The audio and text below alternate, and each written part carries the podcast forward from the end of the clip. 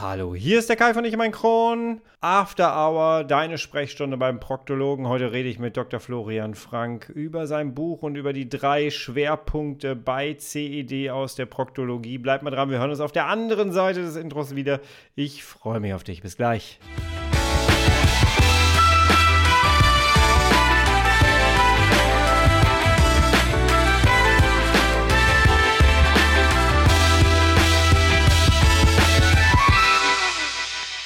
Herzlich willkommen zu einer weiteren Ausgabe von Ich und mein Kron, dein Kronpott. Hi, Tag. Ich hoffe, es geht dir gut. Ich hoffe, du bist schubfrei. Ich hoffe, du bist schmerzfrei. Und ich hoffe, du bist gut durch deine letzten Wochen gekommen, denn dies ist wieder die erste Folge nach der Sommerpause. Ich hoffe, du hattest einen schönen Sommer. Ich hoffe, du bist gut durchgekommen. Den einen oder anderen habe ich auf Instagram gelesen oder in meinen E-Mails gelesen. Herzlichen Dank für die ganzen Kontaktaufnahmen, die ich immer mal wieder so erleben darf. Und das ist ein sehr schöner Austausch. Du hast vielleicht auf Instagram gesehen, ich hatte einen wunderbaren Urlaub. Äh, ich bin wirklich einmal komplett rausgegangen aus diesem Büro und bin erst später pünktlich zum Urlaubsende in dieses Büro wieder reingegangen. Und es hat wirklich gut getan, das muss ich einfach sagen, ja. So, und heute starten wir direkt durch mit einem richtig spannenden Thema. Und zwar habe ich das Buch After Hour von Dr. Med Florian Frank in der Post gehabt im Urlaub und wir haben uns vorher schon verabredet. Ich wusste, dass das Buch rauskommt und wir haben uns verabredet und haben ein richtig schönes, intensives Gespräch geführt, das ich dir jetzt hier überleiten möchte, denn du musst das unbedingt bis zum Ende hören. Es wird richtig gut, es wird richtig tief und du wirst als informierter Patient da rausgehen und du wirst ähm, mehr Wissen mit Sicherheit haben am Ende. Und deswegen reden wir gar nicht mehr lange drum rum. Ich wünsche dir ganz, ganz viele emotionale, inspirierende und Wissensmomente, so Aha-Momente in diesem Gespräch. Viel Spaß. Tough times never last, but tough people too. Hallo Florian, schön, dass du die Einladung angenommen hast und dass wir uns hier schön miteinander unterhalten können. Bevor wir jetzt aber direkt loslegen, äh, stell dich doch bitte einmal kurz vor. Wer bist du? Hallo Kai, vielen Dank für die Einladung. Ja, mein Name ist Florian Frank. Ich bin äh, beruflich Facharzt für äh, Viszeralchirurgie, also Chirurgie der Eingeweide und zusätzlich Ernährungsmediziner und Proktologe und ich arbeite als Oberarzt in einem Münchner Krankenhaus und ähm, ich habe ein Buch über das Thema Proktologie geschrieben. Ja, das Buch liegt mir hier gerade vor. Das heißt After Hour. Ein richtig cooler Titel. und als ich das Ganze auf Instagram gefunden hatte, habe ich mir gedacht, hey, cool, schon wieder ein Arzt, der ein Buch schreibt. Und äh, hinter mir stehen so ein paar Bücher und ich habe festgestellt, dass äh, die Anzahl an Ärztebücher immer mehr wird. Woran liegt das, dass äh, Ärzte äh, gerne Bücher schreiben? Ich meine, ihr habt ja genug zu tun. Was war dein Antrieb äh, zu sagen, hey, ich schreibe über mein Fachgebiet ein Buch? Ja, bei der Proktologie ist es ja so, dass es ein relativ schambehaftetes Fachgebiet ist. Also mm, alle Leute, die da irgendwie ein Problem haben, gehen sehr lange nicht so gerne zum Arzt und haben Angst davor. Und ähm, ich wollte so ein bisschen versuchen, den Leuten durch eine Aufklärung über das, was da passiert oder was beim Proktologen so untersucht wird, da die Angst zu nehmen durch Aufklärung. Das war die Motivation. Wie wichtig ist es aus deiner Sicht, dass der Patient aufgeklärt zu dir kommt, also informiert auch zu dir kommt? Ist das wichtig? Ähm, ja, ist total wichtig. Also ich, mir fällt es ganz oft äh, auf, dass viele Leute wenig Eigenverantwortung haben. Man geht mit einer gewissen Erwartungshaltung zum Arzt und gibt da seinen Körper ab und sagt, mach mich mal gesund. Und das passiert häufig in einer Situation, wo irgendwas nicht funktioniert, wo jemand krank geworden ist, wo irgendwas nicht passt. Mir fehlt so ein bisschen das Verständnis öfter, dass äh, man auch was dafür tun muss, gesund zu bleiben und dass man sich so ja, einfach ein bisschen auskennt über die Abläufe im Körper und dass man ja, zum einen selbst daran arbeitet. Ich vergleiche das immer so ein bisschen mit, mit dem Zähneputzen beim Zahnarzt oder dass eben die, die, man keine Löcher in den Zähnen bekommt, muss man sich die Zähne putzen und dass man keine Rückenschmerzen bekommt, äh, muss man ab und zu mal ein bisschen Sport machen. Und das sowas gibt es halt für jedes Organsystem und eben auch für den Darm und den Enddarm. Und ich finde es sehr wichtig, dass man als Mensch und auch als Patient äh, informiert ist. Ja. Bevor wir äh, dafür jetzt sorgen, dass Menschen informierte Patienten werden und bevor wir in das Buch mit reingehen hier, ähm, sag doch mal einmal erstmal, was macht eigentlich ein Proktologe genau und wo ist da die Abgrenzung zum Gastroenterologen? Also ein Proktologe beschäftigt sich mit dem Mastdarm und dem After und der Mastdarm, das sind so die 15, 16 Zentimeter oberhalb des Afters, das letzte Stück vom Darm und Proktologe ist eine Zusatzbezeichnung. Man kann als Chirurg Proktologe sein, man kann aber auch als Gastroenterologe Proktologe sein, man kann auch als Hautarzt Proktologe sein. Und natürlich ist es dann so ein bisschen angepasst an das eigene Fachgebiet, aber genau, Proktologie ist eine Zusatzbezeichnung, die man aus unterschiedlichen Fachrichtungen erwerben kann. Dein Buch heißt ja Deine Sprechstunde beim Proktologen. Wann gehe ich denn eigentlich zu einem Proktologen und wann gehe ich zu einem Gastroenterologen? Ja, es gibt da sicherlich ähm, Überschneidungen bei der Zuständigkeit. Der Gastroenterologe hat halt äh, die Möglichkeit, durch eine ähm, Magen- oder durch eine Darmspiegelung auch den Magen-Darm-Trakt ein bisschen genauer zu beleuchten. Es hängt so ein bisschen von den Beschwerden ab. Wenn jetzt jemand zum Beispiel auch Bauchschmerzen hat, äh, zusätzlich zu Beschwerden mit dem Stuhlgang oder am After, dann macht ein Gastroenterologe sicher mehr Sinn. Und wenn jemand äh, rein auf den, den Enddarm oder den After bezogene Beschwerden hat, dann macht vielleicht der Proktologe Sinn. Und manchmal braucht man auch einfach beides. Ich glaube, wichtig ist, dass man überhaupt zu einem der Ärzte geht, oder? Ja, genau. Das ist auch wieder so ein Thema der Eigenverantwortung, gerade eben bei mhm. chronisch entzündlichen Darmerkrankungen. Ähm, das, das, Schlimmste, was man so von äh, Patienten mit einer chronisch entzündlichen Darmerkrankung hören kann, ist, wenn man die fragt, ja, wer ist denn Ihr Gastroenterologe? Und dann sagen die, ich habe keinen. Oder äh, wann waren Sie denn das letzte Mal zur Darmspiegelung? Und die sagen, ja, vor 15 Jahren. Und äh, das sind dann leider auch meistens die, äh, die Patienten, die eher äh, ungünstigere Verläufe haben von ihrer Erkrankung. Und viele finden keinen Gastroenterologen. Das äh, erlebe ich hier im Podcast auch immer wieder, dass Leute das sagen, dass sie teilweise Strecken äh, auf sich nehmen von 30, 40, 100 Kilometer, äh, um zu einem Gastroenterologen zu fahren. Ne? Nach meinem Darmriss war es so, als Leute in meinem persönlichen Umkreis, auch so arbeitsmäßig und so, mich gesehen haben, wie ich da um mein, mein Überleben gekämpft habe, äh, kam es oft dazu, dass Leute dann zu mir kamen und dann so gesagt haben, ey, wir müssen mal reden und ähm, ich habe da zwischendurch auch mal irgendwie so Blut im Stuhl und so und auch mal so ähm, Schleim im, im Stuhl. Kann es sein, dass das sowas ist, wie du hattest und so? Und ich dachte immer, ja, geh zum Arzt. Lass das abklären. Und da habe ich auch festgestellt, dass das jetzt auch in der Arbeit für ich und meinen Kron, dass viele Menschen tatsächlich ganz oft Schmerzen aushalten, lieber mit Schmerzen leben, als in der Öffentlichkeit zuzugeben, ich habe da Schwierigkeiten, ich gehe mal zum Arzt, also Öffentlichkeit in Form von, ich gehe zu meinem Hausarzt und sage, ich habe das. Können wir mal so ein bisschen wenigstens grob sagen, ab welchen Symptomen sollte man hellfühlig werden und tatsächlich mal professionelle Hilfe in Anspruch nehmen? Also prinzipiell sind Beschwerden bedenklich, die länger anhalten, die nicht von selbst wieder verschwinden. Ich glaube, so kleine Abweichungen vom Gesunden merken wir alle irgendwann mal. Das, da muss nicht immer gleich eine Erkrankung dahinter stecken, aber ähm, man sollte hellhörig werden, wenn Beschwerden den Alltag beeinträchtigen, wenn man auch vom Allgemeinzustand her, vielleicht äh, wenn sich an der Leistungsfähigkeit was geändert hat und äh, wenn Beschwerden eben neu auftreten und dann nicht mehr weggehen, dann sind die auf jeden Fall abklärungsbedürftig. Kleinere Problemchen kann man sicher mal wenige Wochen akzeptieren und beobachten, aber sobald es darüber hinausgeht, unabhängig von der Art der Beschwerden, sollte man das abklären lassen. Und das ist jetzt egal, ob das äh, ein Jucken ist oder Blut am Stuhl oder irgendeine Vorwölbung, weil es häufig ganz schwierig ist, am After selber ähm, das einer wirklichen Erkrankung zuzuordnen. Und die Beschwerden, die man haben kann, die überschneiden sich da auch bei den Erkrankungen. Deswegen ist es eigentlich ganz wichtig, äh, dass man das auch dann ähm, vom Fachmann abklären lässt oder von der Fachfrau. Hast du so ein Thema, wo du sagst, das ist das äh, gängigste eigentlich, das haben die meisten und kommen viel zu spät zu mir?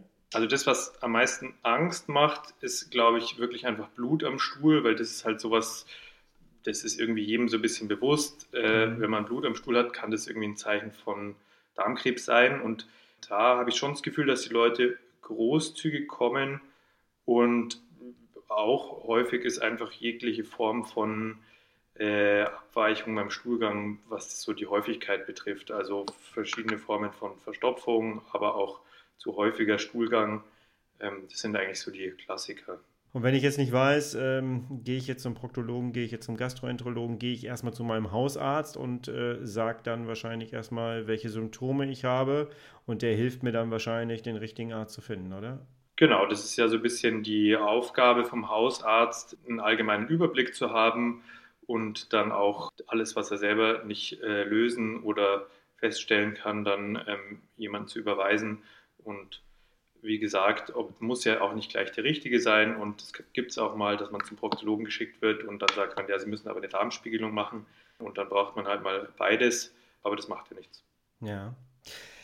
Gehen wir mal auf das Buch ein. Äh, du hast ein sehr, sehr breites Themenspektrum da drin. Es ist sehr schön ausführlich erklärt und auch runtergebrochen und es hilft mit Sicherheit jemanden äh, auch mit dabei, ein, ein äh, informierter Patient zu werden. Ich habe zwischendurch gedacht, ich reise so durch meine eigene Krankengeschichte, als ich es gelesen habe. Das geht mir öfters so bei diesen Büchern. Aber ich habe mir einfach mal so drei Themenschwerpunkte rausgeholt. Mit einem Proktologen kannst du halt einen Podcast machen mit 200 Folgen, äh, weil es einfach so viel ist an Themen. Und ich habe mir drei Sachen rausgesucht, die auch äh, auf Menschen mit Colitis ulcerosa passen oder mit, äh, mit Morbus Crohn. Zum Beispiel das Thema Analfissuren. Können wir da mal drauf eingehen? Was ist das eigentlich und ab wann sollte man es behandeln? Äh, genau. Ähm, eine Analfissur ist erstmal ähm, kleiner Einriss im Bereich der Schleimhaut im Analkanal und das ist wahrscheinlich somit die gemeinste proktologische Erkrankung, weil man einfach so die unangenehmsten Beschwerden hat. Es ist sehr schmerzhaft. Ähm, die äh, meisten Leute haben vor allem beim Stuhlgang starke Schmerzen, die manchmal kaum auszuhalten sind. Der Einriss, der entsteht, ähm, ja, aus, es gibt mehrere Theorien zur Entstehung. Manchmal ist es einfach so, dass ähm, wenn man einen harten Stuhlgang hat, dass da kleine Stellen aufgerissen werden und die Analfissur, die entsteht aber meist an einer bestimmten Stelle, nämlich hinten zum Steißbein hin. Und ähm, das hat, kann zwei Gründe haben. Der eine Grund ist, dass ähm, an dieser Stelle vermutlich die Durchblutung so ein bisschen schlechter ist und dadurch diese Stelle einfach so ein bisschen anfälliger ist. Und das andere ist, man hat am äh, Oberrand vom Analkanal so kleine Ausbuchtungen, ähm, sogenannte Krypten, wo sich immer mal wieder so ja, kleine Stuhlpartikel verfangen können. Und die Theorie ist, dass die Analfissur dort durch eine kleine Entzündung ihren Ursprung nimmt und man hat einfach an dieser ja, hinteren Hälfte vom After zum Steißbein hin hat man mehr von diesen Krypten. Und die zweite Theorie ist eben, dass es deshalb häufig bei 6 Uhr, sagen wir Proktologen, also einfach an der Stelle zum Steißbein hin am häufigsten ist. Ja. Gibt es einen Bezug zu chronisch entzündlichen Darmerkrankungen? Weil ich glaube, wir Menschen mit CED, wir kennen Analfissuren alle. Ja, auf jeden Fall. Also gerade beim Morbus Crohn ist es ja so, dass es einfach eine Barrierestörung ist und die Schleimhaut prinzipiell anfälliger ist. Und hm, ich habe es jetzt nicht mehr genau im Kopf, aber ich glaube, äh, Patienten mit Morbus Crohn, 30 bis 40 Prozent haben im Laufe ihres Lebens eine Analfissur und äh, ist auf jeden Fall deutlich häufiger bei Patienten mit chronisch entzündlichen Darmerkrankungen.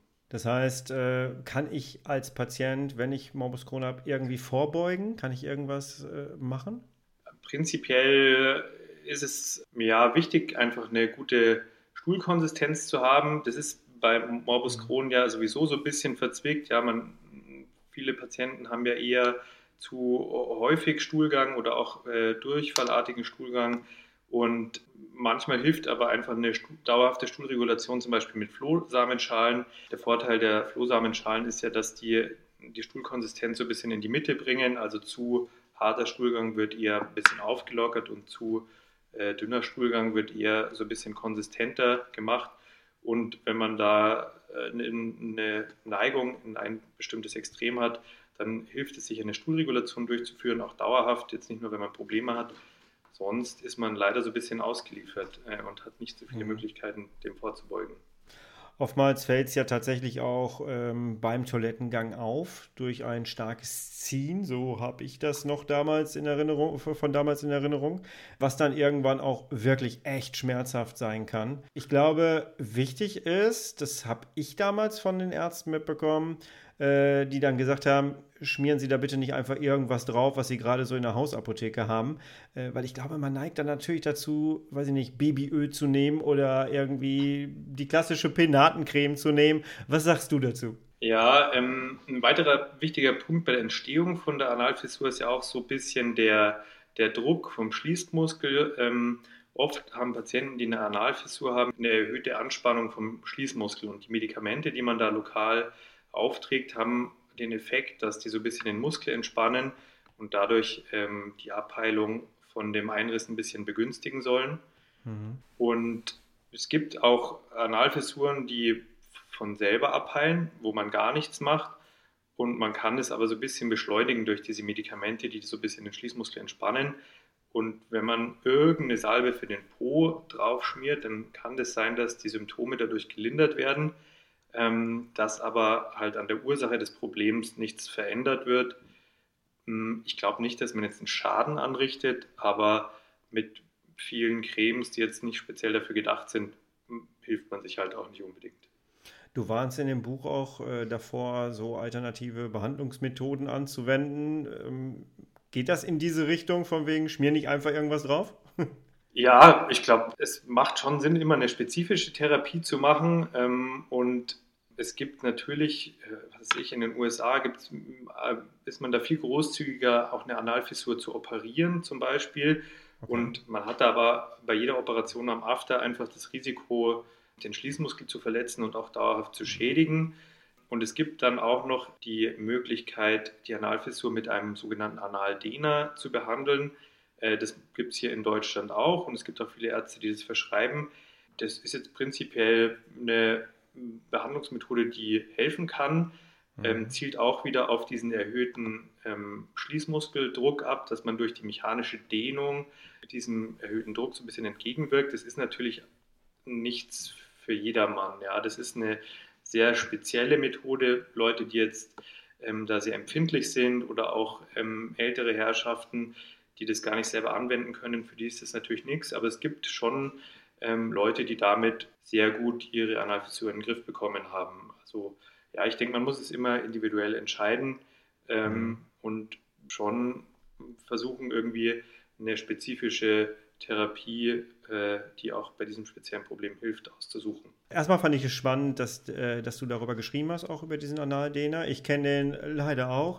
Das Schönste war daran tatsächlich, weil es wirklich geholfen hat, auch diese Salbe, die man vorher nimmt, diese leicht betäubende Salbe, die mit dabei ist, weil die ist äh, tatsächlich dann doch Gold wert, muss ich sagen. Gibt es da auch solche Sachen ohne Analdehner, dass man diese Salben nehmen kann, dass man, dass man zumindest eine Erleichterung hat, was den Schmerz angeht? Ja, ja, das ist eben auch ein großer Vorteil eben von dem Analdehner, weil manche Patientinnen und Patienten äh, die Salbe eben außen irgendwo hinschmieren, wo sie aber eigentlich, wo eigentlich überhaupt kein Problem ist. Und mhm. das ist eben der Vorteil des Dehners, dass die Salbe an Ort und Stelle gebracht wird. Und es gibt so ähm, auch speziell für den After ähm, konzipierte Betäubungsgels und ähm, bei manchen von diesen Gels ist auch so ein kleiner Stift dabei, dass man eben dieses Gel äh, in den Analkanal äh, einbringen kann.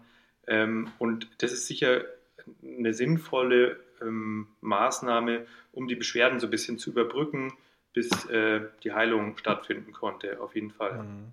Zweites großes Themengebiet, äh, wo ich dann auch direkt frage, ob es da einen Zusammenhang gibt zwischen ähm, Fissur und Abszesse und Fisteln. Ich glaube, auch dieses Thema kennen sehr viele Menschen mit einer chronisch entzündlichen Darmerkrankung. Ich leider auch sehr. Ich hatte acht, äh, acht Abszesse und eine Fistel am Ende, die dann gefunden wurde. Gibt es da einen Zusammenhang zwischen den beiden? Also kann es sein, dass durch die Fissur irgendwie Bakterien reinkommen und dadurch entsteht ein Abszess? Ja, es ist schon ähm, auch ein Mechanismus, wie diese Fisteln entstehen, ähm, dass auf dem Boden von so einer Fissur eben wenn dieses entzündliche Geschehen im Schließmuskel weitergeht, sich dann einfach so ein Gang ausbildet oder auch eine kleine Eiteransammlung. Äh, auf jeden Fall ist manchmal auch der Beginn von Abszess und Fistel ähm, die Fissur. Und Bei Morbus Crohn ist es halt so, dass da geht es wieder um diese Barrierestörung. Da respektiert der Morbus Crohn diese typischen anatomischen Grenzen nicht so wirklich. Das heißt, man hat bei Morbus Crohn leider das Problem, dass die Fisteln sich irgendwie durch den Analkanal oder durch den Mastdarm ähm, durcharbeiten und ähm, deswegen haben leider ähm, Patienten mit Morbus Crohn manchmal sehr komplizierte Fisteln und Fistelverläufe. Und das Ganze kann dann auch sehr schmerzhaft immer wieder werden. Ne? Wie oft kommt, also kommt so etwas oft vor, dass du Menschen bei dir hast, die wegen Abszessen kommen? Also die kommen ja meistens dann und sagen, ich habe einen Pickel. Die ganze Zeit, jeden Tag mehrfach. Es ist so, dass hm. äh, in meiner Klinik in München die ja, Proktologie sehr viel gemacht wird und dadurch die Leute auch bewusst dahin kommen. Aber das ist wirklich unser tägliches Brot und es vergeht eigentlich keinen Tag ohne Abszesse oder Fistel. Ja, es ist ein sehr häufiges Krankheitsbild, mhm. unabhängig davon jetzt, ob jemand Morbus Crohn hat oder keine Vorerkrankung. Ich glaube, du hast das so geschrieben, dass das neben dem Hämorrhoiden echt wirklich Tagesgeschäft ist bei euch, ne? Und dass das sehr, sehr oft vorkommt. Weißt du, warum das so ist? Warum leiden da so viele ähm, Menschen dran? Ja, da ist die Theorie auch, dass die, ähm, die Entzündung wieder von diesen Krypten ausgeht, also diese kleinen Aussackungen am Oberrand vom Analkanal, wo sich einfach ähm, kleine Stuhlpartikel verfangen können und so mhm. eine Entzündung da ihren Ausgang nehmen kann. Und dann bilden sich in der Tiefe eben die Bakterien und am Ende der Eiter. Äh, das ist einfach eine anatomische Gegebenheit. Auch Leute, die keinen Morbus Crohn haben, sind da so ein bisschen ja, schicksalhaft ausgeliefert, weil häufig fragen die Leute auch, ja, habe ich irgendwas falsch gemacht, habe ich irgendwie ein Hygienethema oder so. Und es ist leider wirklich so, dass wir alle, die keinen Morbus Crohn haben, ein ähnliches Risiko haben, das zu bekommen, unabhängig jetzt vom Lebensstil oder dem, was man da äh, macht. Und Leute mit Morbus Crohn haben leider einfach ein bisschen erhöhtes Risiko, ähm, dass Fisteln und Abszesse auftreten.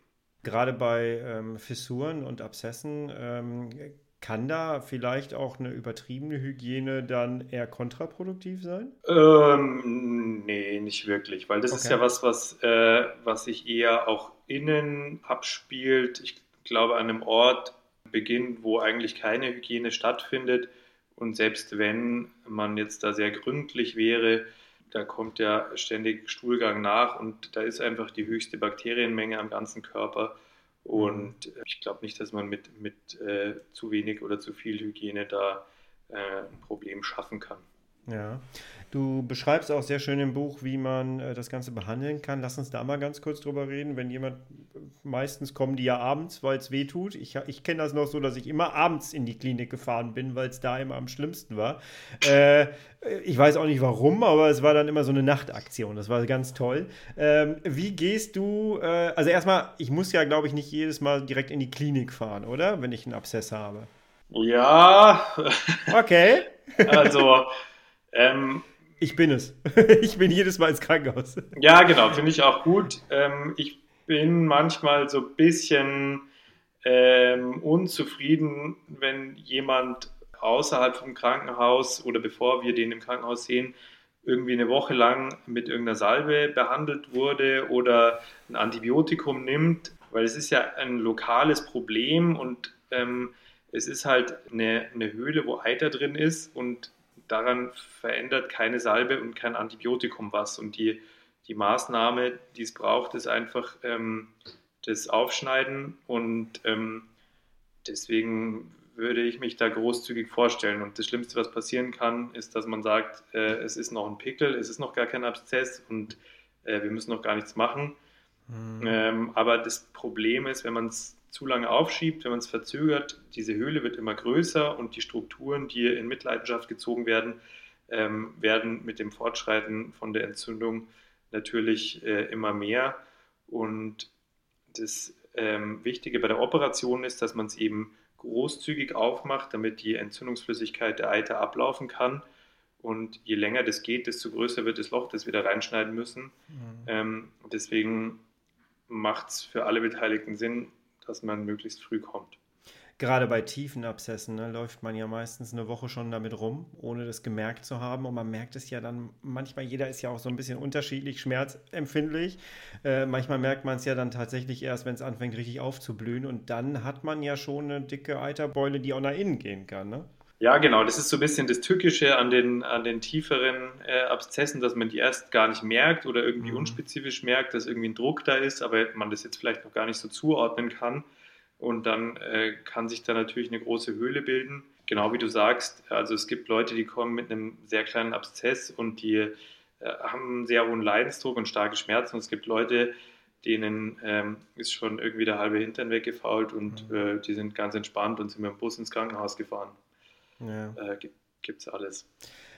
Aber da sind wir ja bei dem Punkt, den wir ganz am Anfang aufgemacht haben, werde ein informierter Patient. Und äh, genau das, was du jetzt gerade gesagt hast, kein Antibiotikum nehmen, großartig, sondern am besten direkt in die Klinik fahren. Also fahre ich in die Notaufnahme. Ich habe es gemacht, ich wurde nie abgewiesen. Was sagst du?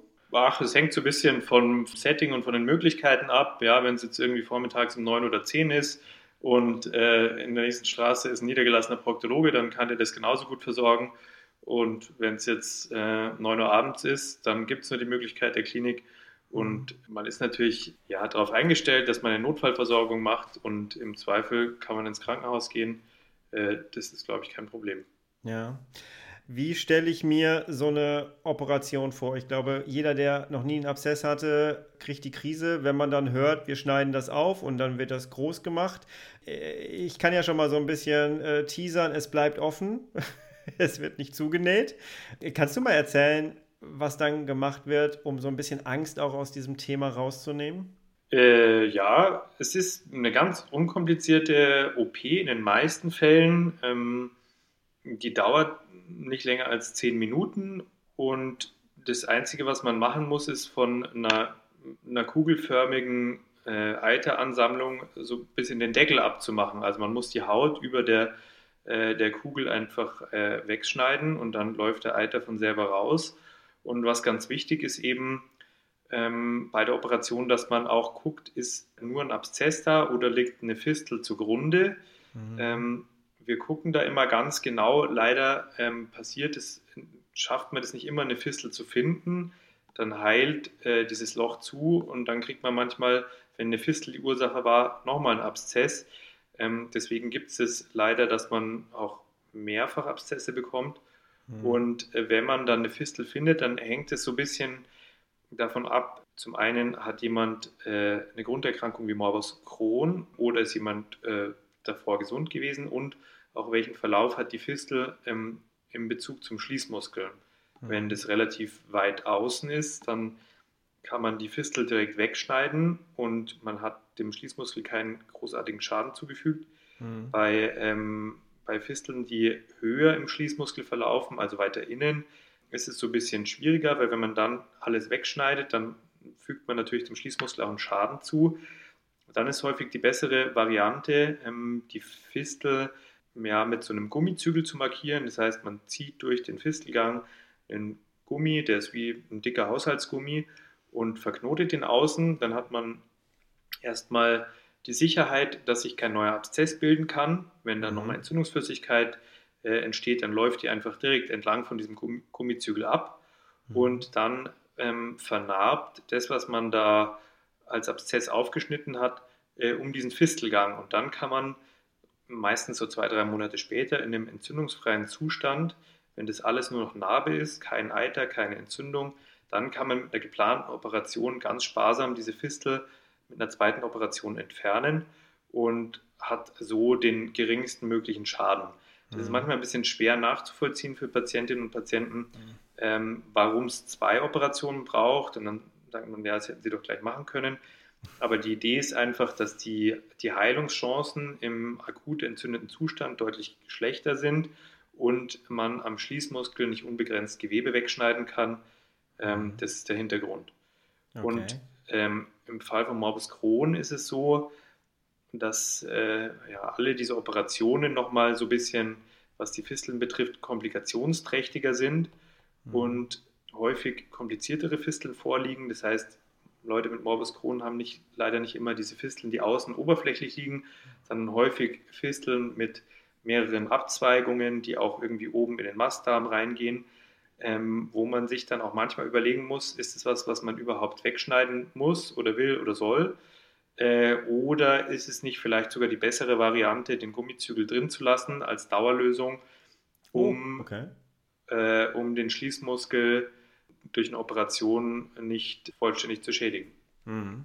Okay, das wusste ich nicht. Als Dauerlösung. Dann läuft man die ganze Zeit mit diesem Gummi durch die Gegend?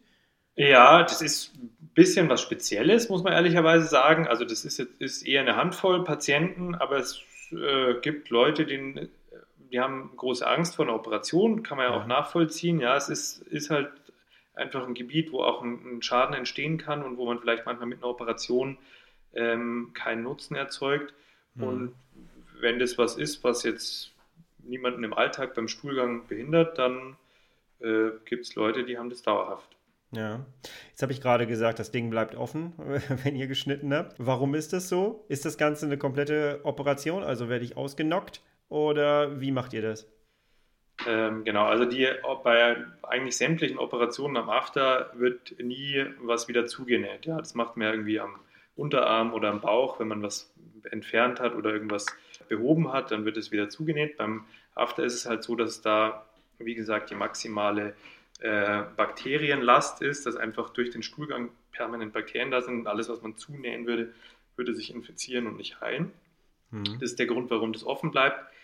Das äh, ist auch manchmal erschreckend, wenn man das als Patient zum ersten Mal sieht, weil man sich über die Größe der Wunde ein bisschen wundert und weil das halt was ist, was man nicht kennt.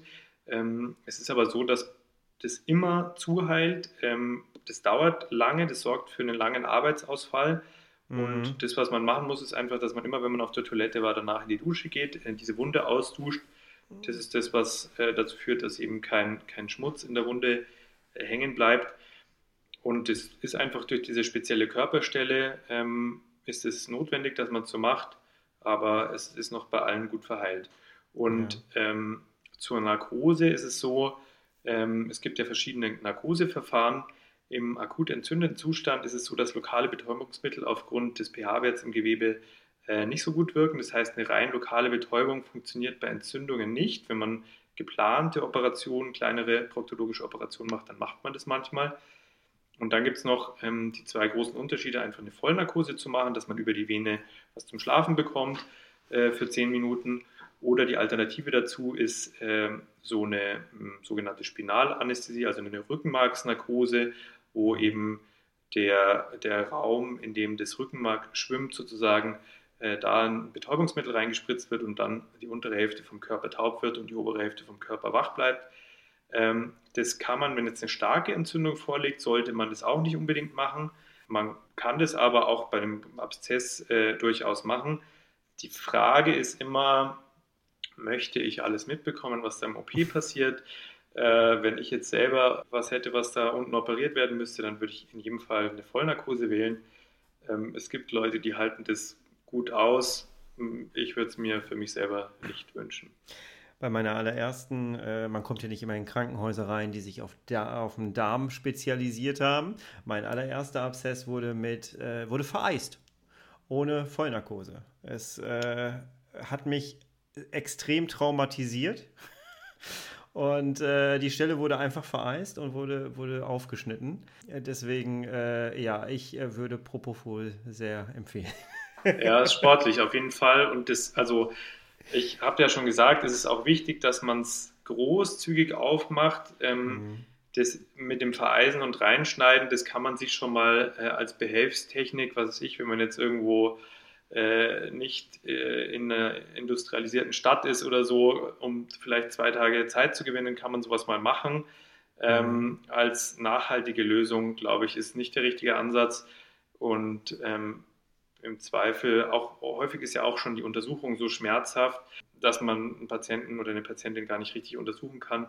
Und in der Abteilung, in der ich arbeite, sind wir da eigentlich relativ großzügig zu sagen, da ist hochwahrscheinlich ein Problem wir wollen sie jetzt nicht länger quälen, wir machen eine kurze Narkose, machen dann das, was ihnen äh, am meisten hilft und mhm. das ist ein, ein ganz guter Ansatz.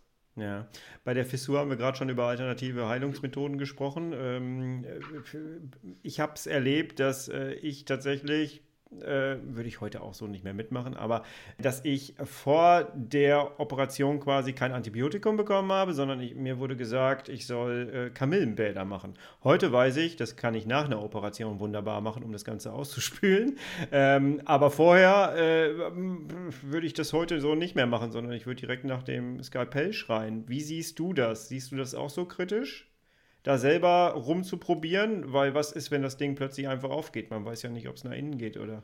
Ja, also äh, das gibt es schon auch manchmal, dass ähm, Leute, die einen Abszess haben, das Glück haben, dass der Abszess so aufplatzt, dass der einfach damit schon behandelt ist mit dem Aufplatzen, dass sich mhm. der Eiter entleert und dann die Wunde von innen raus zuheilt und ähm, dass zufällig das ähm, von selber sich therapiert. Ähm, da muss man halt dazu wissen, dass der Punkt, bis es aufplatzt, äh, nicht gleich am ersten Tag ist, wenn man das bekommt, sondern das dauert eine Zeit, mhm. Äh, wie, wie man das halt von einem Pickel oder so kennt.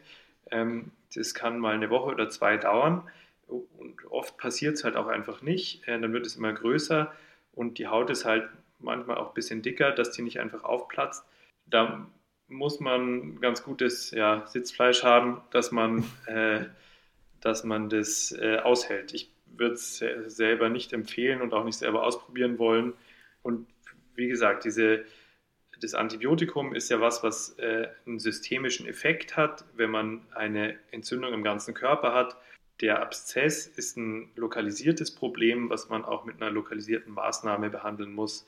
Deswegen mhm. ist äh, das Antibiotikum fehl am Platz, wenn ja. es sonst auch viele Berechtigungen dafür gibt. Das heißt, zusammengefasst, wenn ich einen Pickel habe, lieber einmal mehr drauf gucken lassen von einem Arzt als einmal zu wenig? Ja, auf jeden Fall. Also ich glaube, jeder hat ja ein gewisses Körpergefühl, manche mehr, manche weniger. Und niemand, glaube ich, würde wegen einem konventionellen Pickel ins Krankenhaus gehen. Äh, man merkt ja, wenn man mhm. über mehrere Tage Beschwerden hat, die man so nicht kennt. Und dann, glaube ich, ist es das Einfachste, das kurz herzuzeigen. Und wenn es dann doch nichts war, dann hat es ja keinen großen Aufwand bedeutet. Vor allem ist es so ein richtig übles Spannungsgefühl, was dann dabei ist. Also einmal das Entzündungsgefühl und diese Spannung, dass die Haut so äh, gezogen wird. Und es ist wunderschön, wenn man auf, aus einer OP aufwacht und man hat das nicht mehr. ja, das ist äh, ein ganz guter Punkt, weil die, also während man das operiert, hat man schon häufig das Gefühl, hoi, hoi, hoi jetzt habe ich aber ein großes Loch gemacht und trotzdem, wenn man nach der Operation zu den Patienten geht, äh, merkt man sehr häufig eigentlich fast immer bei einem Abszess, der äh, sich gut hat operieren lassen, eine große Erleichterung, auch wenn die Patienten ähm, eine sehr große Wunde äh, am Po haben. Ähm, aber viele merken dann eine unmittelbare Besserung. Das ist auch das Schöne eben an diesem Fach, weil sich manche Leute halt wundern, warum wird man Proktologe. Das ist so eine Situation, da merkt man das ganz deutlich und da ist es sehr befriedigend, mit was für einer vermeintlich kleinen Maßnahme man da viel bewirken kann. Nun gibt es noch ein anderes, drittes großes Feld, ähm, was auch Menschen mit einer CED betreffen kann. Mich hat es betroffen. Nach dem Darmriss hat, bin ich aufgewacht mit einem Stoma. Äh, ich hatte keine Ahnung vorher, was das eigentlich genau alles ist. Ich hatte wirklich kein Gesundheitswissen. Äh, und mittlerweile, seitdem ich jetzt hier mit Ich und mein Kron arbeite, kriege ich sehr oft zu hören, also wirklich oft diesen Satz zu hören, bevor ich einen künstlichen Darmausgang habe, nee, da möchte ich lieber sterben. Das möchte ich nicht. Das, das, das will ich gar nicht. Ähm, du hast dieses Thema sehr groß, finde ich, in das Buch mit reingenommen. Das finde ich total gut und du hast es auch sehr schön bebildert. Es ist bei dir auch Tagesgeschäft, oder? Ja, total. Also das hat unterschiedliche Gründe. Ähm, zum einen haben wir einfach, in meiner Abteilung machen wir sehr viel Proktologie, äh, Fistelchirurgie, wo man auch manchmal kurzfristig einen künstlichen Darmausgang benötigt. Und ähm, wir machen auch sehr viel äh, Darmkrebsoperationen, wo das ähm, in seltenen Fällen eine dauerhafte Lösung sein kann, wenn der, mhm. wenn der Tumor nah am, am After- oder am Astdarm ist, äh, wo das häufig aber auch als kurzfristige Lösung, um die äh, äh, Heilung mh, hm, zu begünstigen von Darmabschnitten, die man vielleicht neu zusammengenäht hat, einfach notwendig ist. Ähm, ja, auf jeden Fall haben wir das äh, tagtäglich, dass man irgendwie einen äh, künstlichen Darmausgang anlegt oder verschließt oder was damit zu tun hat. Und ich höre das auch die ganze Zeit, wenn es um Operationen okay. geht. Bei jemandem wurde eine blöde Analfistel festgestellt, die das vielleicht erforderlich macht, dass man für ein paar Monate einen künstlichen Darmausgang hat oder Darmkrebs und dann sagt man das dem Patienten und das ist eigentlich eine sehr gängige Reaktion, dass die sagen, nee, auf keinen Fall, dann mache ich das nicht. Und ähm, das ist immer ganz schön, wenn man dann auch die andere Seite sieht. Jemand hatte vielleicht für drei, vier Monate einen künstlichen Darmausgang und die kommen zur Operation, wo der künstliche Darmausgang äh, entfernt wird. Und äh, da gibt es eigentlich niemanden, der sagt, ich, das hat nicht funktioniert, ich konnte nichts machen. Äh, man kann mit dem künstlichen Darmausgang arbeiten gehen, man kann alles in der Freizeit machen, man kann in die Sauna gehen, man kann äh, eine Partnerschaft mit Intimität haben. Das ist was, woran man sich am Anfang sicher gewöhnen muss und wo man ein paar Dinge lernen muss. Aber das ist einfach manchmal notwendig bei bestimmten Erkrankungen und ähm, es gibt wenig Patienten, die das damit nicht zurechtgekommen sind. Und es rettet halt Leben. Ne? Also ich wurde halt nicht darauf vorbereitet. Ich habe dann irgendwann mitgekriegt, dass Menschen darauf vorbereitet werden, indem man schön aufmalt und so. Und habe das immer so ein bisschen auch habe da so ein bisschen neidisch drauf geguckt, weil ich vor vollendete Tatsachen gestellt worden bin. Äh, ich bin halt aufgewacht, hatte das Ding und äh, naja, wenn ich es nicht gehabt hätte, wäre ich tot. Aber es kann Leben retten auf jeden Fall, aber ihr geht da wahrscheinlich auch sehr empathisch vor und klärt die Leute auf, oder? Genau, und also das machen die, die Stomatherapeutinnen wahrscheinlich noch mehr und besser als äh, die ärztlichen Kolleginnen und Kollegen. Hm. Ähm, äh, das ist eine Zeitfrage und eine Spezialisierungsfrage. Also ich muss sagen, die, die Stomatherapeutinnen bei uns im Haus, die können alles, was mit dem Stoma zu tun hat, äh, besser als ich ähm, weil die das, die machen nur das, die, mhm. die, sehen die Leute vor einer Operation, die malen das an, die sehen die Leute direkt nach der Operation, die bringen denen bei, wie man die Beutelversorgung macht, ähm, die betreuen die dann, äh, wenn die aus dem Krankenhaus äh, entlassen sind, mit und da ist einfach eine sehr hohe Expertise, aber das ist, glaube ich, auch ganz gut, weil man äh, ähm, durch diese Anleitung und durch das Gespräch den, den Leuten einfach die Ängste nehmen kann. Ja. Und wenn da jemand ist, der seit äh, 10, 20, 30 Jahren äh, mit künstlichen Darmausgängen zu tun hat und den Patienten rückversichert vor der Operation, sie kriegen das hin und wir machen das zusammen. Das, glaube ich, äh, nimmt den Patienten viel Stress, wenn man da gute Kolleginnen hat. Und ich bin in der glücklichen Lage, wir haben in unserer Klinik tolle Stomatherapeutinnen. Ja, die schöne Nachricht ist, es bleibt nicht immer für immer. Also die meiste Zeit wird es dann irgendwann wieder zurückgelegt. Bei mir auch nach einem Jahr war es so. Aber ähm, als ich es gelesen habe, das war mir nicht so klar, die meisten werden nur für eine gewisse Zeit gemacht, ne? Ja, äh, ich kenne jetzt keine Zahlen dazu, aber das ist so mein eigenes Gefühl, dass es äh, sicherlich das häufigere ist. Einen dauerhaften künstlichen Darmausgang, wie gesagt, äh, braucht man eigentlich nur, wenn jetzt jemand äh, irgendwie 92 Jahre alt ist und ist eh bettlägerig, ist es manchmal sogar die bessere Variante, als eine neue Darmverbindung zu machen, äh, weil dann einfach das mit dem Stuhlgang und der Pflege manchmal leichter ist. Es gibt auch Leute, die sind, wenn die 75, 80, 90 sind, vielleicht sogar anal inkontinent. Auch dann ist es manchmal die äh, Lösung mit mehr Lebensqualität. Es gibt auch Leute, die gewinnen Lebensqualität durch einen künstlichen Darmausgang, weil eine Erkrankung behoben ist, weil die Erkrankungen dafür sorgen, dass jemand an eine Toilette gebunden ist. Und wenn man einen künstlichen Darmausgang hat, wo man die Möglichkeit hat, kontrolliert einen Beutel auszuleeren, mhm. äh, kann man wieder alles machen.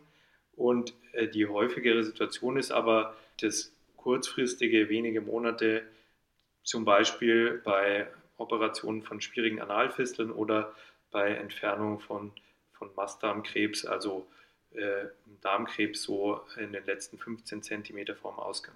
Ja, wann entscheidest du, äh, so etwas anzulegen bei Menschen mit einer CED? In welchen Fällen kommt da eine Erleichterung dadurch? Also bei Patienten mit Colitis ulcerosa ist es ja häufig so, dass ähm, wenn das nicht medikamentös in den Griff bekommen werden kann oder was ja bei äh, Patienten mit Colitis ulcerosa auch ein Problem ist, dass die eigentlich häufig ähm, oder eine gewisse, ein erhöhtes Risiko für Darmkrebs haben. Und bei der Colitis es eben so ist, dass man im Gegensatz zu Patienten, die keine Colitis haben, nicht stückeweise vom Darm entfernen sollte, weil man diese Neigung zum Darmkrebs im ganzen Darm hat und dann muss bei diesen Patienten der komplette Dickdarm entfernt werden. Mhm. Und ähm, da gibt es Leute, die äh, lassen sich direkt einfach einen einen Dünndarmstoma anlegen, dauerhaft, aber die noch ein bisschen elegantere Lösung ist, aus dem Dünndarm ein äh, neues Reservoir zu formen, was man an den After anschließen kann. Ähm, das ist natürlich eine größere Operation, wo auch hm, Strukturen nicht zusammenheilen können und damit unten dieses neue Reservoir an den After hinheilen kann, würde man dann an der Stelle 30 bis 40 Zentimeter vor äh, dem After einen künstlichen Darmausgang an der Bauchdecke ausleiten. Dann kann es unten äh, alles in Ruhe einheilen und dann kann man nach drei bis vier Monaten den künstlichen Darmausgang vom Bauch zurückverlagern und dann geht die Speise und der Darminhalt wieder seinen sozusagen normalen Weg Richtung After, nur eben ohne Dickdarm. Also da ist es ähm, regelmäßig notwendig und bei Patienten mit Morbus Crohn ähm, sind es häufig Fisteln, komplexe mhm. Fistelsysteme, wo einfach der After durch die Fisteln so zerstört ist, dass ähm, die Kontinenz nicht gut ist, dass ein hoher Leidensdruck da ist. Das macht es manchmal notwendig. Mhm. Oder auch ähm, ja, äh, Entfernung von, von Darmabschnitten aufgrund von einer ausgedehnten Entzündung, wo man sagt, hier haben wir komplex den Darm neu verlegt und zusammengenäht. Äh, da macht es Sinn, an der vorgeschalteten Stelle den Darm an der Bauchdecke auszuleiten, dass alles, was wir im Bauch gemacht haben, in Ruhe verheilen kann. Mhm. Und wenn das verheilt ist, dann machen wir den künstlichen Darmausgang weg. Ja, in dem Fall mit den Fisteln haben die Patienten wahrscheinlich dann auch schon einen sehr langen Leidensweg hinter sich, oder? Ja, ähm, auf jeden Fall. Also es ist so, dass halt ähm, der anale Kronbefall häufig auch ein Zeichen davon ist, dass man eher eine ungünstige Prognose hat, was den Kron betrifft, dass man eben mhm. Ausgeprägtere Beschwerden hat, dass man öfter Beschwerden hat. Und natürlich ist es einfach ein total sensibler Bereich. Und wenn man dann in einer gewissen Frequenz immer wieder Entzündungen, Abszesse, mhm. Fisteln hat, ähm, dann bringt es auf jeden Fall einen sehr großen Leidensdruck mit sich. Ja. Ich weiß, dass einige von den Zuhörerinnen und Zuhörern hier äh, genau diese Meinung haben. Bevor ich einen künstlichen Darmausgang bekomme, möchte ich lieber sterben. Da möchte ich gar nichts mit zu tun haben. Das möchte ich einfach nicht. Was äh, würdest du denen kurz antworten? Ja, es geht ja darum, eine Erkrankung zu behandeln, zu verbessern, ein Problem zu beheben. Und ähm, ich häufig sage ich zu den Patienten, es ist so ein bisschen wie ein, wie ein Sicherheitsgurt, den man bei einer größeren operativen Maßnahme anlegt, dass man sagt, wir wollen nicht, dass im Bauch irgendwas schlecht verheilt und dann ist eine Undichtigkeit im Bauch, es tritt Stuhlgang aus. Das ist das Schlimmste, was passieren kann. Das kann man beheben, aber das geht häufig dann mit einem Aufenthalt auf der Intensivstation und mehreren Operationen einher. Und wenn der künstliche Darmausgang dafür sorgen kann, dass man das nicht braucht, dann ist es äh, eine willkommene Maßnahme. Und wenn man das äh, den Patientinnen und Patienten ausreichend erklärt, dass es darum geht, ähm, Komplikationen nicht auftreten zu lassen, dann ist es auch für die meisten Leute nachvollziehbar. Also bitte nicht sterben, sondern sich lieber so ein Ding vielleicht, wenn es notwendig ist. Kurzfristig, wenige Monate. genau, genau. Welche Themen behandelst du noch in, in dem Buch After Hour? Das waren ja jetzt drei Themengebiete. Da ist aber noch viel mehr drin, ne? Ja, verschiedenes. Also, ja, was ich am Anfang schon angedeutet habe, ist eben so ein bisschen dieses äh, ja, Zähneputzen für den Darm. Was kann ich tun, damit ich eine Darmgesundheit habe? Da geht es um Ernährung, um eine gewisse ballaststoffreiche Kost, ausreichend Obst, Gemüse und Vollkornprodukte oder äh, die Einnahme von Flohsamenschalen. Da geht es aber auch darum, dass man eine ausreichende Trinkmenge jeden Tag hat und dass man sich regelmäßig körperlich bewegt. Das sind einfach alles Sachen, die nutzen, viele Erkrankungen vorzubeugen, egal ob das jetzt Diabetes oder Bluthochdruck oder verschiedene Krebssorten sind, aber die helfen eben auch dem Darm. Das ist so das eine.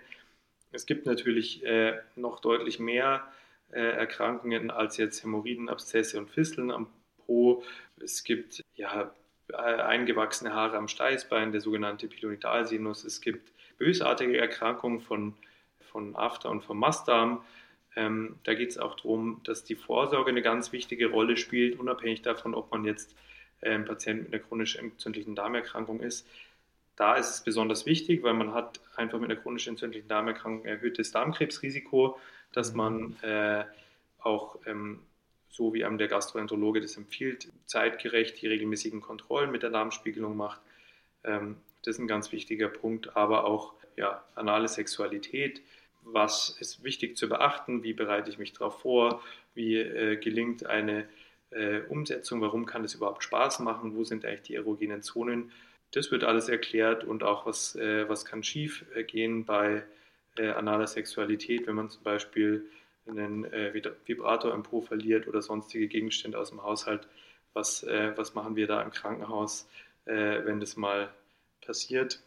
und da gibt es auch, ja, es stehen im Buch ein paar kuriose Geschichten, mhm. die es schon gab, genau. Das Buch verlinke ich euch unter dieser Folge hier. Ähm, legt euch das auf jeden Fall zu. Wenn wir so in fünf, zehn Jahren hier sitzen würden, uns nochmal treffen würden ähm, und wir würden mal so zurückgucken, wie haben wir es geschafft, aus dem Thema Verdauung, After, ja, kein Tabuthema mehr zu machen, also dass das aufgelöst ist. Wie haben wir das geschafft, aufzulösen? ja, also ich glaube, es ist einfach, ist ja ganz normal, dass man erstmal in diesem Gebiet einfach eine gewisse Scham hat. Das ist ja äh, was, was jeder so ein bisschen in sich trägt, mehr oder weniger. Ähm, ich glaube, gerade wenn man eine chronisch entzündliche Darmerkrankung hat, aber auch sonst, ist es wichtig, dass man äh, akzeptiert, dass es ein Teil des Körpers ist, der auch eine, eine Vorsorge und eine Behandlung erfahren sollte. Und es gibt überhaupt keinen Grund, da irgendwie äh, sich zu schämen oder nicht offen zu sein, ja, weil es da Probleme geben kann. Und ich versuche einen kleinen Teil dazu beizutragen. Und ähm, was man auch so perspektivisch ein bisschen um zum Anfang zurückzukommen, eben in Bezug auf die Eigenverantwortung berücksichtigen muss, ist, glaube ich, dass es jetzt uns in den letzten Jahren im Gesundheitssystem sehr gut ging, ähm, dass wir da großen Luxus haben und hatten in Deutschland und dass es aber, glaube ich, äh, mittel- und langfristig so nicht haltbar ist. Und ich glaube, wir müssen uns da mhm. auch so, was unsere Anspruchshaltung ans Gesundheitssystem angeht, aber auch zum Beispiel in Bezug auf Wartezeiten, und Verfügbarkeit in Zukunft sicher an was anderes gewöhnen. Und da kommt dann eben diese Eigenverantwortung ins Spiel, dass jeder so ein bisschen gucken muss, dass er gesund bleibt und dass, wenn äh, eine Abweichung vom Gesunden äh, stattfindet, dass man versucht, sich an den richtigen Stellen vorzustellen. Und ich glaube aber, ohne Eigenverantwortung ähm, wird es langfristig nicht funktionieren. Und ich muss kein Medizinstudium machen, um als äh, Laie zu verstehen, was in meinem Körper vor sich geht. Ne? Da haben wir dann das Buch. Überhaupt nicht, nee. Und es gibt ja auch, also man muss sich jetzt nicht gleich irgendwie äh, zu jedem Körperabschnitt irgendwie ein Buch zu legen, aber es gibt ja, das ganze Wissen ist ja im Internet verfügbar. Es gibt ja. eben Leute wie dich, die da äh, gute Arbeit leisten, ähm, auf einem ja, niederschwelligen ähm, Angebot sich zu informieren. Man kann auf der Autofahrt in die Arbeit einfach einen Podcast ja. anhören und kann sich nebenbei Wissen aneignen. Und es war ja noch nie so einfach wie, wie heutzutage äh, informiert zu sein. Ja. Und am Ende darf man auch festhalten, du freust dich über jeden Patienten, der verstanden hat, was in seinem Körper vor sich geht und der mit dir auf Augenhöhe redet, oder? Total, ja. Also ich bin auch ein, ein großer Freund von dem modernen Arzt-Patienten-Verhältnis.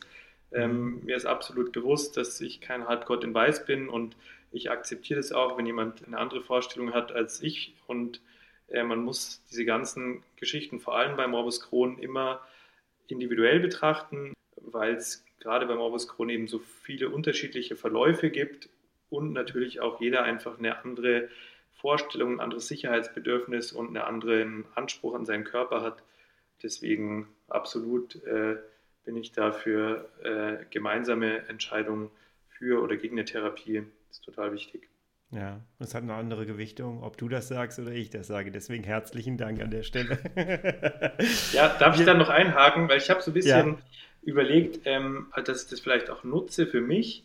Ähm, ich habe ja meine Perspektive und rede über Morbus Crohn, rede über Proktologie und bin in der glücklichen Lage, dass es mir diesbezüglich bisher ganz gut ging. Und was hast du denn als jemand mit, mit Morbus Crohn so für eine Erwartung ähm, an einen Arzt oder an jemanden, der sich äh, von medizinischer Seite um den Morbus Crohn kümmert? Was sind so Punkte, die dir wichtig sind? Weil das ja eine sehr komplexe Erkrankung sein kann, die häufig auch verschiedene Behandlungspartner erfordert was sind denn so Dinge, die, die dir wichtig sind, wenn du irgendwo hingehst und sagst, können wir mal über die Therapie sprechen oder was kann ich denn machen? Ja, oh, das ist aber, das ist eine interessante Frage. Das wurde ich noch nie gefragt von einem Arzt. das, da fängt schon an. Was mir sehr wichtig ist, ist grundsätzlich, ich möchte ernst genommen werden. Äh, ich laufe seit, äh, seit weit über zehn Jahren mit Schmerzen rum, also damals, heute Gott sei Dank nicht mehr. Ähm, und ich hatte das Gefühl, dass ich erst mit dem Darmriss tatsächlich ernst genommen wurde. Und äh, danach hatte ich plötzlich, da gingen alle Türen auf und ich habe Experten gesehen, die ich vorher gar nicht kannte. Deswegen ist mir immer wichtig, mir zuzuhören, wäre immer ganz schön. Und ich versuche schon immer, ich merke auch mittlerweile als Morbus Crohn-Patient, irgendwann kennst du dich mit deiner Erkrankung aus. Irgendwann bist du an so einem Level, wo du merkst, so, okay, ich weiß jetzt, was in meinem Körper so grob vor sich geht und dann redest du natürlich auch irgendwann mit, mit Ärzten anders. Und ich habe schon festgestellt, dass das nicht jeder Arzt mag, um das vorsichtig zu sagen.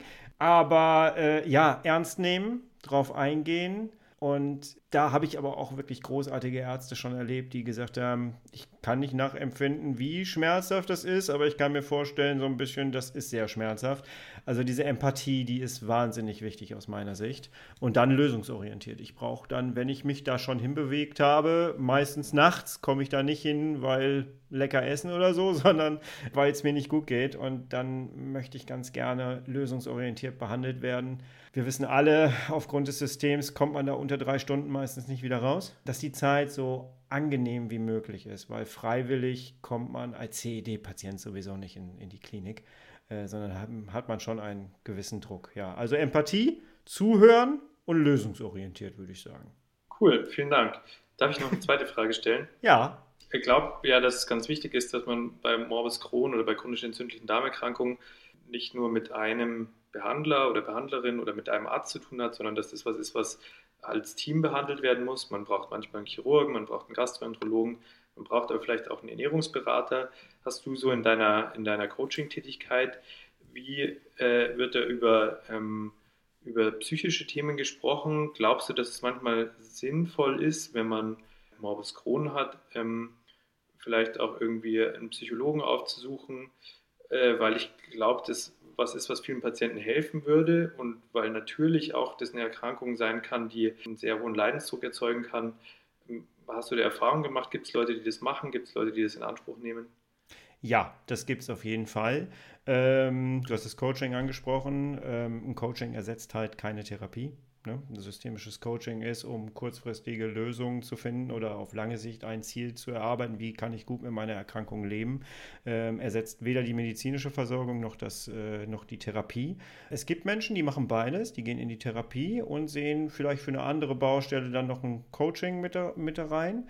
Ich selber habe mir aufgrund meiner, ich schiebe es immer so ein bisschen auch auf mein Berufsbild, ich bin Sozialarbeiter und systemischer Coach und ähm, ich musste zum Glück, und ich finde es auch immer noch sehr gut, dass es so ist. Ich musste keine psychologische Hilfe mir mit reinholen, habe aber eine angeboten bekommen, damals im Krankenhaus direkt. Das Entlassungsmanagement bei mir, ich habe ja gesagt, nach dem Darmriss gingen alle Türen auf und ich habe Experten gesehen, die ich vorher nicht gesehen habe. Ähm, da stand dann auch eine Ernährungsberaterin. Und das ist schon äh, sehr wichtig, ja, dass ich weiß, wo kann ich mir Hilfe holen, wie lange dauert das, dass ich ähm, ein gutes Entlassmanagement habe in so einem Fall vielleicht. Und äh, ja, am, im Zweifel immer bei der Krankenkasse nachfragen und wenn der Leidensdruck psychisch so hoch ist, dann auch tatsächlich ins, ins Krankenhaus fahren, wenn ich irgendwo auf einer Warteliste sitze von weiß ich nicht wie vielen Monaten ähm, und ich merke aber, meine, meiner Psyche ist die Warteliste gerade egal, dann begebe ich mich ins Krankenhaus, ja. Also ja, äh, ich habe durch die Arbeit hier mit Ich und mein Kron äh, definitiv Menschen mit äh, CD äh, kennengelernt, die eine psychologische Hilfe mit reingenommen haben, ja. Und das ist auch gut so. Ja, cool. Finde ich auch gut. Und wenn das Ganze noch in einem kompletten Team ist, dass ich dann wirklich weiß, für dieses Problem habe ich meinen Psychologen, für das Problem habe ich meinen Gastroenterologen, da kann ich zu einem Chirurgen gehen. Äh, wenn ich dann so ein, so ein ganzes Team um mich habe, dann fühle ich mich, glaube ich, auch als Patient ganz gut aufgehoben. Das ist die Idealvorstellung. Ja. Florian, herzlichen Dank für dieses wunderbare Gespräch. Wie gesagt, das Buch ist unten drunter verlinkt. Äh, checkt das gerne aus und ähm, ja, werdet ein informierter Patient. Ich glaube, wir haben jetzt genug Gründe geliefert, warum man das werden sollte, oder? ja, unbedingt. Ich finde es total wichtig. Eigenverantwortung, informiert sein und ähm, genau, dann kann man sogar Morbus Crohn äh, gut handeln. Vielen herzlichen Dank. Tschüss. Ja, vielen Dank. Lieber Florian, herzlichen Dank auch nochmal für das Buch und ich bin wirklich froh, dass es Ärzte wie dich gibt, die sagen, hey, ich mache neben meinem stressigen Job, schreibe ich einfach mal noch ein Buch und bringe das raus und informiere einfach meine Patienten noch weiterhin. Herzlichen Dank dafür. Du findest den Link zu dem Buch, habe ich schon gesagt, unter dieser Folge. Solltest du dir unbedingt kaufen. Liest sich wirklich gut, ist sehr gut visualisiert und du wirst da für dich noch mehr mitnehmen als aus diesem Gespräch hier. Also deswegen äh, kann ich dir das sehr ans Herz legen. Jawohl. Ich hoffe, es hat dir gefallen. Wenn ja, dann bewerte bitte diesen Podcast auf der Plattform, die du gerade nutzt, äh, sehr positiv. Das würde mich sehr freuen. Schreib mir gerne eine Nachricht und äh, du darfst mir auch gerne mal mitteilen, was hast du aus dieser Folge für dich mitgenommen? Wo hast du gedacht, so, hm, ja, das trifft genau mein Leben gerade? Äh, teile es mir gerne mit. Schreib mir einfach eine Nachricht auf Instagram oder per E-Mail. Ich freue mich von dir zu hören. Ansonsten hören wir uns in 14 Tagen wieder. Auch das ist neu. Wir werden den Rhythmus der 14 Tage beibehalten auf diesem Podcast. Das hilft mir einfach qualitativ hochwertige Podcasts zu produzieren. Und deswegen hören wir uns hier in 14 Tagen wieder. Und bis dahin, bist, bleibst und wirst du bitte herrlich schubfrei, denn so lebt es sich am besten. Bis dahin, tschüss, dein Kai.